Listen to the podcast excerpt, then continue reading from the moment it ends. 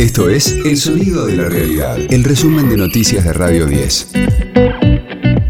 Hoy es lunes 4 de octubre, mi nombre es Sergio Marino y este es el resumen de noticias de Radio 10, El Sonido de la Realidad. Argentina está tercera en la lista de beneficiarios de cuentas offshore. Aparece mencionada 57.307 veces en los casi 12 millones de documentos con información de sociedades en el extranjero. En la filtración aparecen compañías de Jaime Durán Barba y del empresario Mariano Macri. Además, figuran los presidentes de Chile, Sebastián Piñera, y de Ecuador, Guillermo Lazo, el ex premier británico Tony Blair, Pep Guardiola y Julio Iglesias, entre muchos otros.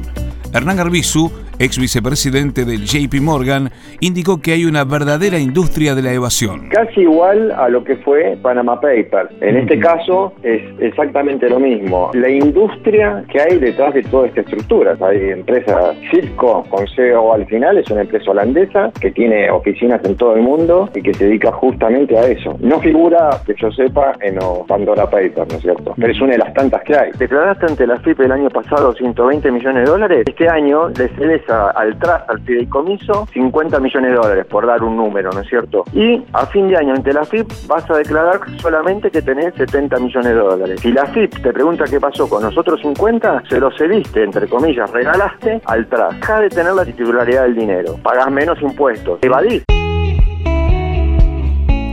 El gobierno prepara nuevas medidas económicas. Los anuncios están previstos para esta semana. Incluirán un bono para los jubilados, un refuerzo de la asignación universal por hijo y el nuevo IFE 4. Escucha a Gustavo Silvestre y a Pablo Dugan en las mañanas de Radio 10. Hoy llegarán más de un millón de vacunas de Sinopharm que serán destinadas a niños de entre 3 y 11 años. La ADMAT ya autorizó la aplicación de estos inoculantes en menores de edad. También se espera la llegada de dosis de Pfizer aprobadas para adolescentes. Familiares de los tripulantes del Ara San Juan reclaman que Gustavo Arribas no pueda salir del país consideran que existe el peligro de fuga y contactos que entorpecerían no solo el proceso, sino una eventual extradición del ex titular de la AFI. La presentación fue realizada por la abogada Valeria Carreras ante el juez federal subrogante de Dolores, Martín Baba, quien citó a indagatoria a Mauricio Macri. El premio Nobel de Medicina fue para dos investigadores estadounidenses.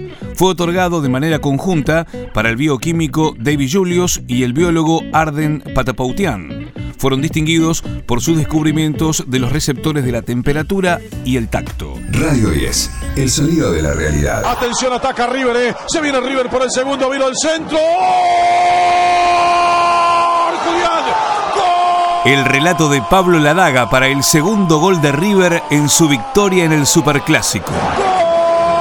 El equipo de Gallardo venció por 2 a 1 a Boca con dos goles de Julián Álvarez y el descuento de Carlos Zambrano que se vivieron en la transmisión de Radio 10. Con este resultado, el club de Núñez quedó primero en la tabla de posiciones, aunque Talleres de Córdoba podría superarlo si hoy le gana a Defensa y Justicia.